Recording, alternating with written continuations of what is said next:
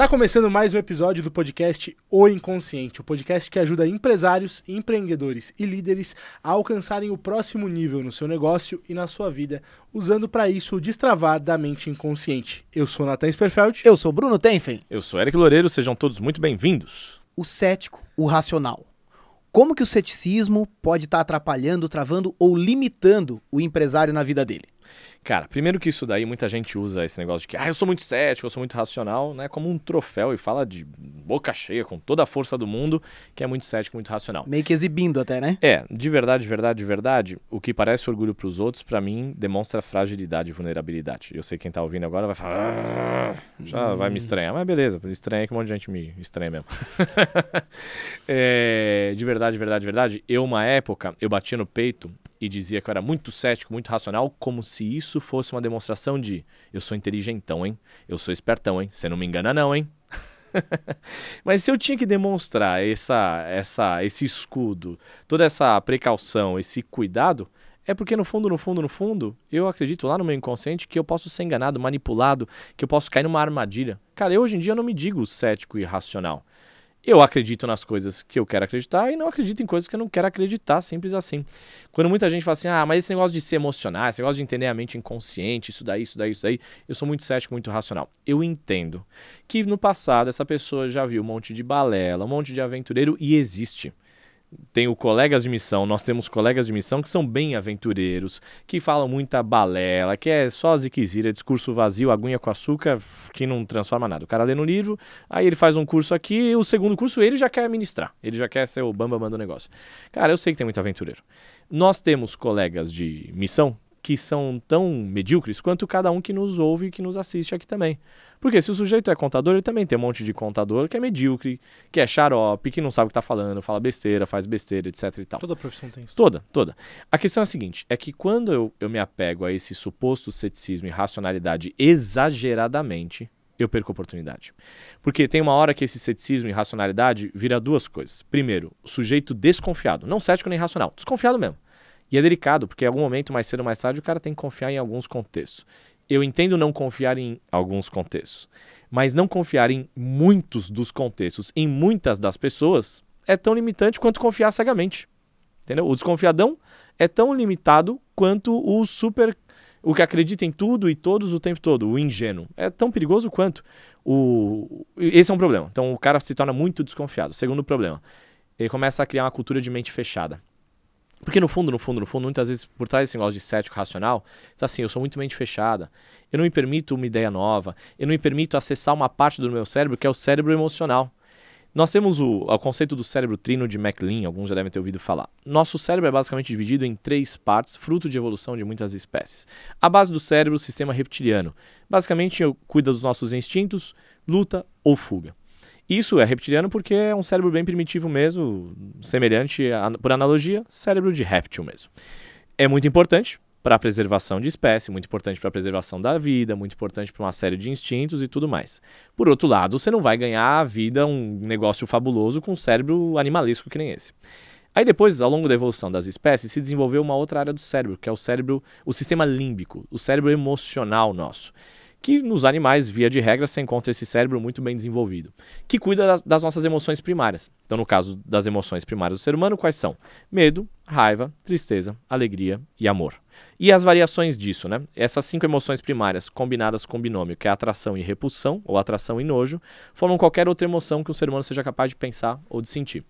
Show! Até aí, entre o animal homem, o ser humano, e os outros animais, basicamente a mesma coisa. No ser humano, no animal homem, surgiu e se hiperdesenvolveu uma área externa do cérebro que se chama córtex e neocórtex cerebral, que é aquela camada mais rugosa, mais externa do cérebro que a gente fácil vê quando vê uma reprodução de um cérebro, uma imagem, qualquer coisa do tipo. Essa área é responsável pela nossa razão, lógica e racionalidade. E é isso é o top de linha da natureza em matéria de sistema nervoso, é um cérebro humano que tem esse cérebro trino dividido em três partes: uma parte instintiva, uma parte emocional e uma parte lógica e racional. O que, que o ser humano faz? Quando ele bate no peito e fala, eu sou muito cético, eu sou muito racional, é como se eu dissesse: olha, apesar de eu ter três terços do meu cérebro, eu meio que concentro todos os meus esforços, os meus resultados e as minhas decisões em um terço. Vamos aplaudir de pé um ser humano que, podendo usar três partes, usa uma e acha que isso é um negócio, é sinal de inteligência? Então percebe? O que as pessoas acham que é sinal de inteligência, para mim é sinal de menos inteligência. Percebe? Aí eu sei que vai ter gente que vai ficar vai ficar transtornada com isso e tudo mais, mas a verdade é que se eu guio a minha vida só por lógica e racionalidade, eu tô guiando a minha vida de uma forma incompleta e eu tô usufruindo da minha vida de uma forma incompleta. Porque vai ter experiência, situação que eu preciso acessar o cérebro emocional. Aí vira um monte de robô, de robôs pensantes, a vida começa a ficar rasa, começa a ficar monótona, começa a ficar meio sem sentido, meio repetitiva, meio sem adrenalina, sem emoção, e eu não sei porquê. É claro, meu amigo, você está usando só um terço do teu cérebro, concentrando todos os esforços nisso, achando que isso é sinal de inteligência. Cara, isso é, isso é sinal de um tipo de inteligência entre vários tipos de inteligência. E esse cérebro começa a se fechar para novas ideias, principalmente ideias que poderiam usar recursos do cérebro emocional, poderia usar recursos do cérebro instintivo, a gente não usa. Não faz sentido viver com um terço. Como lidar com estresse e com ansiedade no mundo dos negócios? Eric, conta pra gente um pouquinho qual que é a diferença da pressão que o empresário, que o líder tem, comparado a outras pessoas que não exercem esse papel de liderança. Cara, são pressões diferentes. Agora tem uma, uma coisa muito, muito, muito, muito importante. Pressão é uma coisa que o mundo externo coloca no ser humano. Agora, estresse é uma coisa que o ser humano coloca no ser humano. O que eu quero dizer com isso? Pressão é o mundo externo te pressionando. O empresário, ele vai tomar a pressão de resultado, de a responsabilidade de ter um monte de gente abaixo dele, ele se sente responsável pela vida daquelas pessoas, ele se sente responsável por alcançar metas, objetivos, ele tem uma pressão que vem de uma visão de futuro, de uma ambição de conquistar alguma coisa, de evoluir alguma coisa, um desafio pessoal e tudo mais. A pessoa do operacional ela tem a pressão pelos indicadores da área dela, pelos resultados da empresa dela, do departamento, etc, etc, etc. Agora, pressão, meio que todo mundo vai sentir. Agora, estresse é opcional. Pressão geralmente vai ser quase que obrigação. Vai, vai ter pressão. Se você quiser construir alguma coisa mais legal, pressão, cara. O avião vai decolar. É pressão, pressão, pressão, enche a turbina, pressão. Na verdade, motor, né? Enche a turbina, pressão, motor, pressão e tal. Aí vai subir resistência contra o vento, pressão, pressão, pressão, pressão, pressão. Se estressar, e estresse, inclusive, é, é um termo muito mais é, técnico do que comportamental. Ter estresse no material, é, se estressar frente a essa situação é uma parada opcional. Ou seja, a mente humana decide, ainda que seja uma decisão inconsciente, se estressar é muito maluco, né? Vira e mexe as pessoas saem das nossas, nossas imersões e falam assim, eu tô muito mais leve. Aí eu pergunto assim, e o mundo mudou depois que você saiu daqui? Ah, cara, não. Aqueles desafios que você tinha para resolver na segunda-feira, estão por aí ainda, não estão? Sim. Então o que, que mudou? Mudou que essa pessoa decidiu encarar isso de uma nova forma. Aí ter gente fala, ah, mas isso aí é óbvio, eu tenho que encarar a vida de um jeito otimista, ver o lado bom das coisas. Uhum. Se eu fizer uma medição agora de como está o cortisol do seu sistema, o que, vai me apontar? Porque cortisol é a bioquímica, o neurotransmissor do estresse, né? O que, que vai apontar? Já teve participantes que mediram cortisol pré-treinamento e pós-treinamento, pós-imersão, né? E aí viram uma redução drástica de níveis de cortisol. Agora, quando a gente tem nível de cortisol grande no sistema, a gente sente mal, né? Taquicardia, eh, pode dar pressão alta, gastrite, né? Gastrite nervosa, já diga-se o nome, né? Vem do estresse, do nervosismo, da raiva, da, da, da angústia aí, daquela coisa toda. Vai ter todo um efeito em cadeia que vai somatizar no corpo através de uma alteração da bioquímica de todo esse sistema. Mas a pergunta é: quem é que mandou produzir essa emoção? Aonde é que está o painel de controle que apertou os botões que mandou? Cara, agora desce aí a fornalha do estresse. Desce aí a fornalha do nervosismo. Desce aí a fornalha do, da impaciência. É a mente inconsciente. Por quê? Porque, de acordo com o que a gente tem programado, a gente vê, ouve e sente coisas do meio externo e decide reagir a isso. Geralmente é uma decisão inconsciente. O empresário. Justo, né? Porque eu, eu, né? eu, não, eu, não, decidi isso não aí, né, decidi. né, Eric? Não, é que o mundo é difícil, é que as pessoas, olha o funcionário, faltou, não sei o que lá. Cara, você decidiu. Porque daria para resolver aquela situação com uma carga muito menor de estresse. O estresse ele tem uma função. Ele tem a função de colocar no estado de alerta. O estresse ele produz uma energia que só o estresse produz. Então ele coloca no estado de alerta, de força, de senso de urgência, de emergência, que só esse tipo de resposta emocional poderia caber. Então ele tem uma função. Toda emoção, né, eu costumo dizer, toda emoção que a gente tem no nosso sistema, ela é boa. Então se estressar é bom. Eric, como que é bom? É bom na dose certa, usando do jeito certo. É bom ter um tanto de estresse para você ter um senso de urgência. Agora, um pouco mais do que isso, você começa a ter cortisol, você está intoxicando o teu sistema. É que nem anestésico. É bom ter um pouquinho de veneno no organismo se você fazer uma cirurgia. Só que a verdade, a verdade, a verdade é que anestésico errou a dose, você mata. O estresse, um pouquinho de dose cirurgicamente plantada ali para você ter um senso de urgência, tá ótimo, maravilhoso. Mais do que isso, mais machuca do que ajuda. Eric, como é que eu uso o estresse? Cara, toda emoção é boa. Poder emocional, domínio emocional, para mim significa usar a emoção certa, no contexto certo, na intensidade certa, do jeito certo, na hora certa. Entende? Quer dizer, acho que eu repeti aqui alguma coisa, sei lá, enfim, é isso aí que vocês entenderam. Usar a emoção certa na hora certa, no contexto certo, na intensidade certa, do jeito certo. É, quando eu uso estresse na dose ideal, show, senso de urgência. Quando eu deixo passar um pouquinho a dose, eu começo a me indispor com o que eu não tinha que indispor, problema de saúde, durmo mal, taquicardia, pressão alta e por aí vai um monte de coisa. Mesma coisa com ansiedade. É bom ter ansiedade. Como assim é bom ter ansiedade, cara? É bom ter ansiedade. Porque ansiedade significa que você vai ambicionar mais o futuro, você vai ter um senso de urgência também, querer que as coisas fluam mais rapidamente, você quer construir coisas quando você tem ansiedade. Agora, passou um pouquinho da dose, você começa a querer controlar o vento. Você começa a querer controlar o futuro que ainda está para ser escrito. Começa a se deslocar. A ansiedade tem um deslocamento entre o tempo biológico e o tempo psicológico, onde eu biologicamente estou no presente e eu psicologicamente estou no futuro. Isso aí, esse descompasso, ele é perturbador para a mente humana. Por quê? Você começa a projetar muita coisa no futuro e você não vive o presente. Aí, daqui a pouco, quando você chegar no que era futuro, quando o futuro virar presente, você está no outro futuro psicologicamente. Aí, quando o outro futuro psicologicamente virar presente na, no, biologicamente, você está no outro futuro psicologicamente. Ou seja, sempre o ansioso ele vai estar num descompasso violento entre o tempo biológico e o tempo psicológico. Normalmente é automático, né? Automático, e é perturbador. E nós temos padrões, cara. Nós temos padrões. As pessoas operam com padrões, usam as mesmas emoções, mais ou menos do mesmo jeito e se machucam mais ou menos da mesma forma. Porque programou o inconsciente, né? Exatamente. Cara, em qualquer jogo, em qualquer contexto, qualquer cenário, quanto mais pro, pro topo da pirâmide você vai, menos eh, representantes daquele grupo você passa a ter. Ou seja, naturalmente é um funil invertido, né? Quanto mais você vai indo para o topo, mais gente vai ficando para trás. E o que faz as pessoas ficarem para trás, no final das contas, são as programações que estão no inconsciente delas.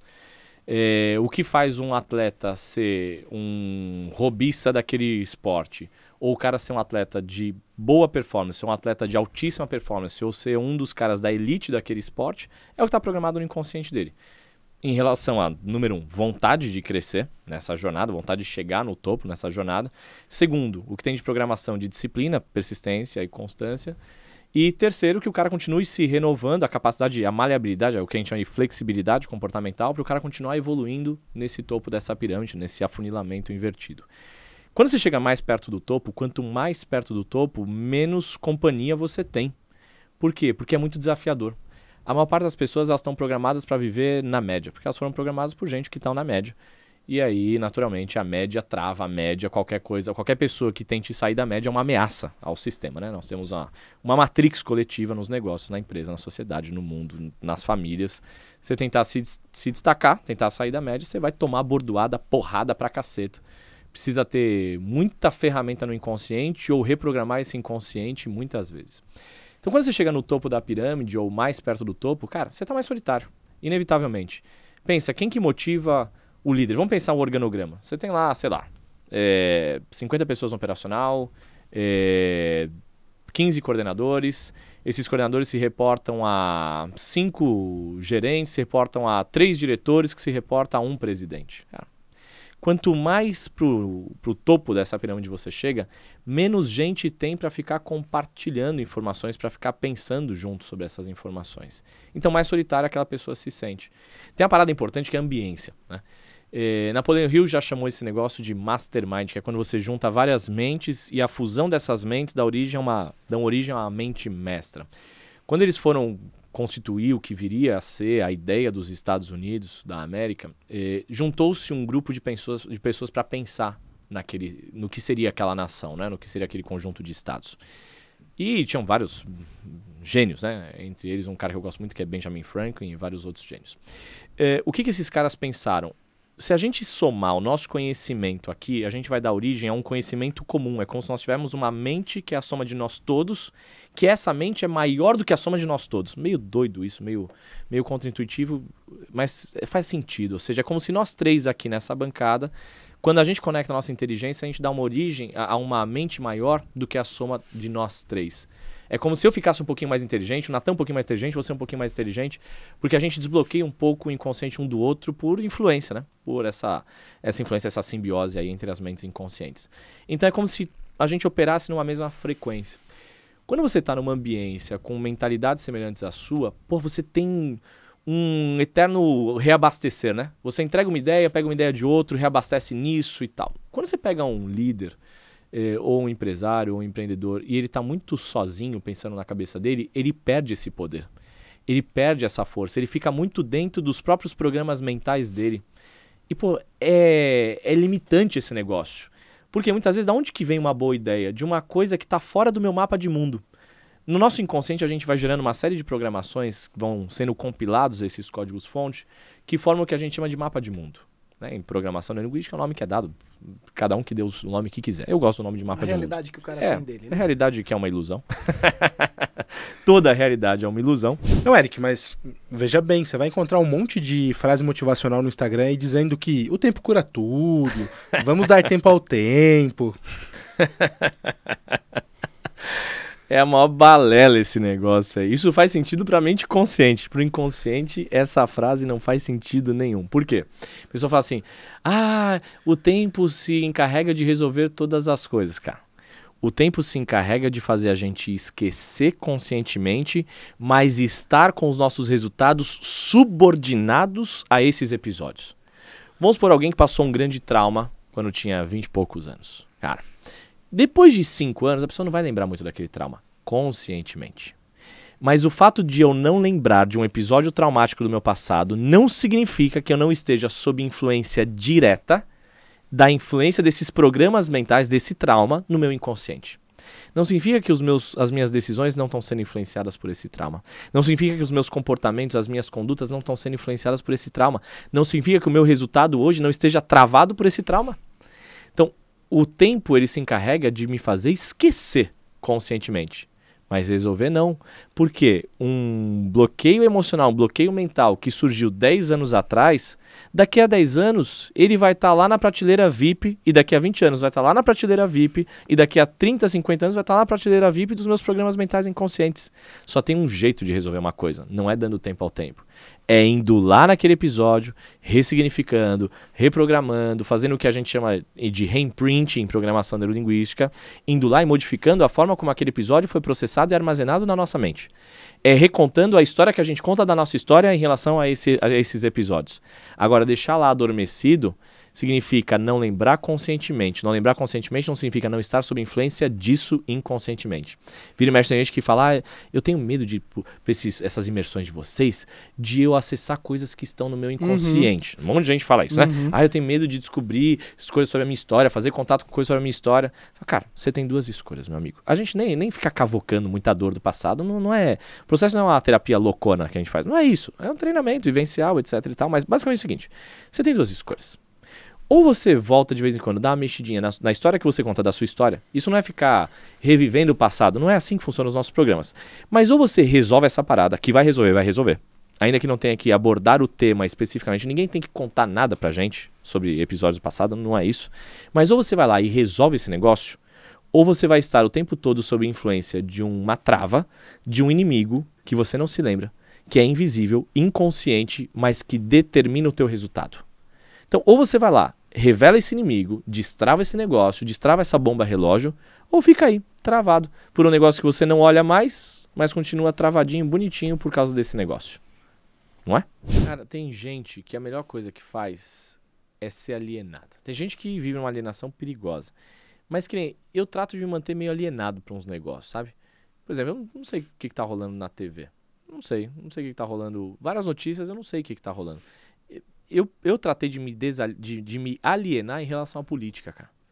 Eu tratei de me alienar. Um dia eu tava ouvindo o Flávio Augusto falando. Falou, cara, se você tem político de estimação, você tá na merda.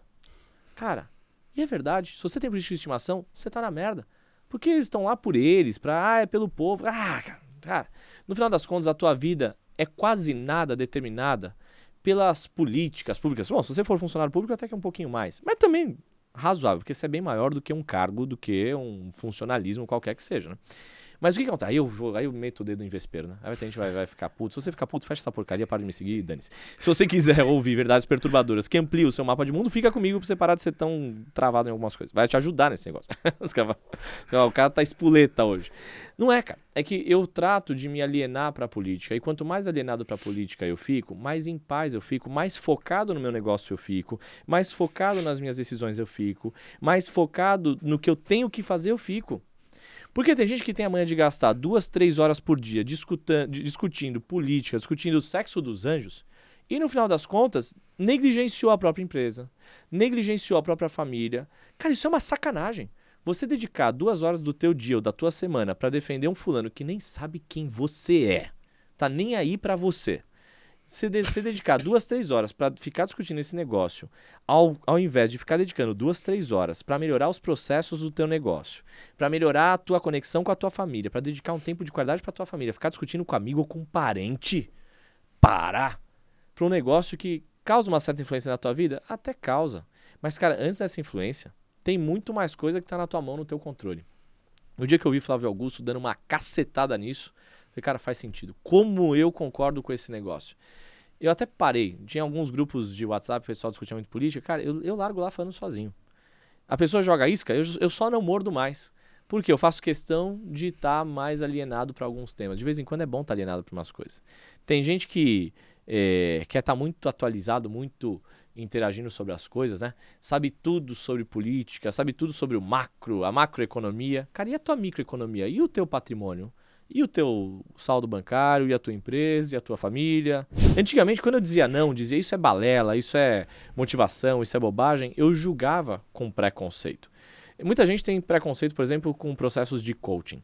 Cara, eu tenho preconceito, quer dizer, não tenho preconceito, eu tenho pós-conceito com processos de coaching feitos por pessoas muito aventureiras. Pessoas que, ah, eu vou te ajudar a realizar suas metas, conquistar seus objetivos e seus sonhos na sua vida. Tá aí na sua vida, o coach. É, você já realizou? Nada, né? então tem gente fala assim, ó, eu vou te ajudar a tirar os seus sonhos do papel, mas os meus sonhos, eu fracassei em todos eles. Cara, se você fracassou nos teus sonhos, o que, que você vai fazer pelos meus? Não tem nem que encostar perto dos meus, né?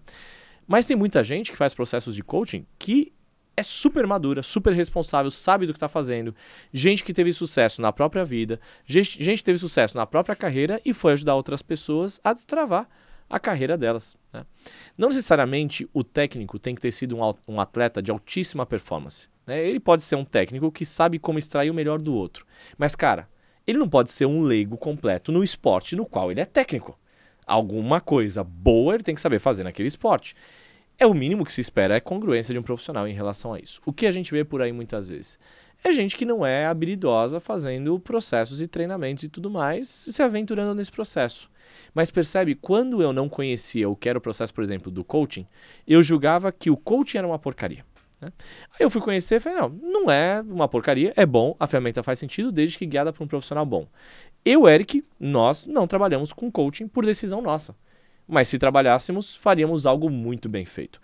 Quando eu, no passado, conheci a programação neurolinguística, que hoje eu sou apaixonado por essa tecnologia, é uma das tecnologias que a gente usa, entre várias outras metodologias que a gente usa, eu também tinha preconceito. Quando eu conheci a PNL, eu ouvia dizer que a PNL é um negócio de é, manipulação, manipulação né? é, é de ganhar dinheiro em cima das pessoas, de se aproveitar, né? Se aproveitar. Eu ouvi esse negócio todo.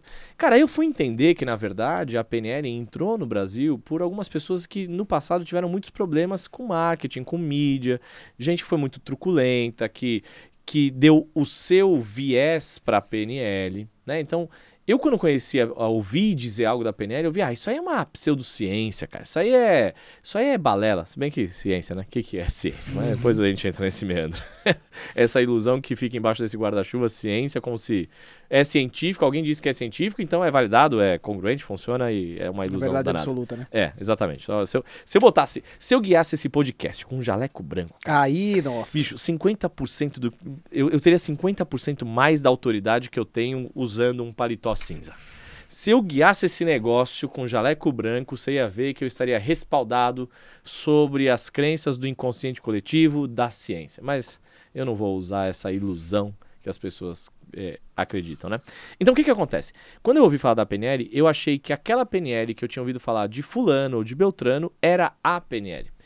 Quando eu, anos depois, fui estudar direto com a origem da PNL, ou seja, fui estudar direto com o criador da PNL, com o co-criador da PNL, fui beber água direto da fonte, da fonte mais pura da programação neurolinguística, eu entendi que PNL não era ferramenta de manipulação. PNL não era ferramenta terapêutica. PNL não era ferramenta. PNL é programação neurolinguística. PNL não era ferramenta de eh, ganhar dinheiro, de se aproveitar dos outros. Não era nada disso. Eu fui entender que PNL era uma ferramenta de desenvolver excelência humana. E todos nós, em algum contexto, temos excelência humana. Todos nós, em algum contexto, temos ou tínhamos excelência em alguma coisa que a gente faz. Qual é a dificuldade? É que a gente não consegue, às vezes, transpor a excelência que a gente tem numa área da vida para outra área da nossa vida. E eu poderia aprender aonde é o meu ponto fraco, eu poderia aprender com a experiência do outro, com a excelência do outro. A programação neurolinguística é uma ferramenta para destravar esses bugs mentais, esses vírus emocionais que a gente carrega no inconsciente, e como se a gente instalasse o download que o outro carrega de excelência.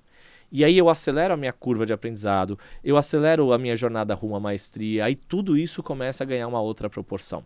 Então, hoje, do que a gente faz dentro do Instituto da ELOS, o que a gente faz na maior parte do tempo está pautado em programação neurolinguística, mas direto da fonte. Já há muitos anos eu sou mentorado, certificado pelo criador da PNL, pelo John Grinder. Hoje eu tenho a honra de fazer parte da equipe de treinadores dele. E hoje eu formo, ajudo a formar nesses processos, pelo menos mais ou menos uma vez ao ano, é, em média, eu me reúno com o John Grinder, sendo equipe de mentores dele. E a gente forma outros treinadores do mundo inteiro. Contando aí, já formei treinadores de mais de 33 países até o momento que a gente grava esse, esse episódio. Então hoje eu tenho uma honra de beber essa água direto da fonte e entender que todos aqueles preconceitos que eu tinha com PNL, eles estavam porque eu estava olhando a água que tinha sido contaminada, distorcida, modificada, que não era água direto da fonte originalmente. Hoje eu entendo, é a baita de uma ferramenta, entre outras ferramentas que a gente usa.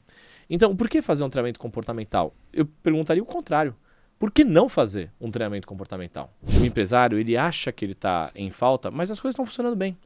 E às vezes ele começou a ter vírus e bug mental, emocional, lá no inconsciente dele, de que as coisas só vão funcionar bem se ele estiver presente. Tipo aquela crença que a pessoa tem de que ó, o, o gado só engorda no olho do dono. Cara, se o gado só engorda ao olho do dono, você tem um problema, cara.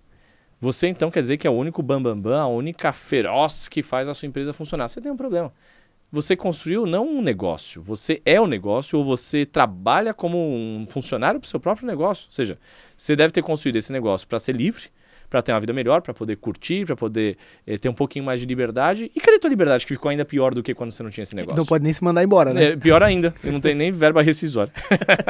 se lascou, vai cobrar quem? Então, percebe, algumas pessoas elas começam muito bem intencionadas, mas elas começam a cair nas próprias armadilhas que a mente delas criam.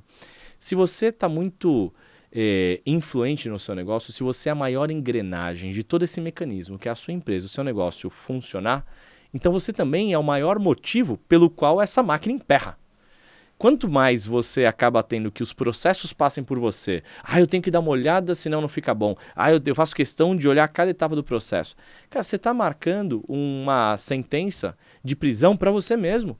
Se você decidiu criar um castelo gigantesco, se trancou na torre do castelo, fechou e jogou a porta, a, a chave da porta pela janela. Você está travando o teu próprio crescimento, tua própria liberdade. Não faz sentido, né? Eu vejo gente que montou um negócio, por exemplo, para ter mais liberdade. Aí essa pessoa não tira férias há três anos, há quatro anos, há cinco anos. Cara, tá errado isso aí, cara. Tá errado. Você montou um negócio para ter uma qualidade de vida pior ainda. Cara, mas isso é um jeito de ganhar uma vida. Isso não é o jeito de perder a vida. Não faz sentido, entendeu? Então, para mim, é, é, se eu só coloco todos os ovos dentro de uma mesma cesta, todo o meu futuro e toda a minha referência de sucesso em uma única, em um único indicador, que é o quanto de sucesso financeiro eu estou tendo, ou quanto a minha empresa está crescendo, eu estou lascado, porque eu estou com todos os ovos na mesma cesta. Se essa empresa tiver uma crise, se essa empresa for mal, a minha vida inteira vai à ruína. E aí o que, que vai acontecer com essa, essa pessoa? Fácil, ela vai ter sucesso numa área e fracasso nas outras. Cara, para mim, não faz sentido. Se para alguém faz sentido, é só questão de tempo para você descobrir mais cedo ou mais tarde que não vai fazer sentido para você mais para frente esse negócio. É, quando e qualquer área, tá? Tem gente que deposita todo o sucesso na, na aparência física. Cara, aí o dia que essa aparência física cai E um dia cai. e um dia cai, inevitavelmente, né? A natureza é muito precisa nisso. a pessoa fica ali numa perturbação, eh, não se aceitando em quem ela está se tornando. Cara, você pode reverter processos de envelhecimento, pode se exercitar, pode cuidar de procedimentos estéticos, pode fazer um monte de coisa. Mas, cara, inevitavelmente tem um ponto da vida que um número maior de células morre do que tem capacidade de repor essas células. Inevitavelmente, vai acontecer com todos nós. Vai chegar uma hora que essa máquina vai tendendo a travar. Só que se eu coloquei toda a minha expectativa na minha beleza física e tudo mais, eu não tenho mais outra referência de sucesso na minha vida a não ser essa. Se eu coloco todo o sucesso da minha vida em cuidar dos meus filhos e eu anulo a minha carreira, anulo o meu negócio, anulo tudo isso para colocar todos os ovos da minha cesta de sucesso e felicidade em cuidar dos meus filhos, o dia que meus filhos alca- alcançam a maioridade, vão embora de casa, se bem que hoje em dia demora bastante para isso acontecer. É demorado menos, né? É, pode acontecer né, com 30 anos, né? Mas enfim. O dia que meus filhos fazem lá 18 anos, 17 anos, 20 anos, sei lá, e vão embora de casa, acabou meu sucesso e felicidade. Ou seja, eu tinha colocado o meu arranha-céu de uma vida feliz, de uma vida com sentido de verdade, em uma única área da minha vida. Cara, isso é você alicerçar todo o teu futuro em um único lugar. Se esse lugar tiver um chacoalhão, mais cedo ou mais tarde vai ter um chacoalhão. Se for a empresa, vai ter um chacoalhão. Se for a beleza, vai ter um chacoalhão. Se for a criação dos filhos, vai ter um chacoalhão. Em algum momento, aquela área que você depositou toda a expectativa vai ter um chacoalhão. No dia que isso acontecer, é como se tivesse ruído todo o seu prédio de felicidade, propósito, autorrealização e tudo mais. E assim a gente termina mais um episódio do podcast O Inconsciente com verdades ainda mais deliciosamente perturbadoras. Difícil de engolir. O que, que eles têm que fazer? Tem que curtir, se inscrever e deixar um comentário pra dizer se gostou ou não gostou. Simples assim, Eles rápido. já se É. perderam nessa já se perderam nessa É, loucurada. a gente se vê no A galera próximo. A gente se vê no próximo. Até a próxima. Até a próxima.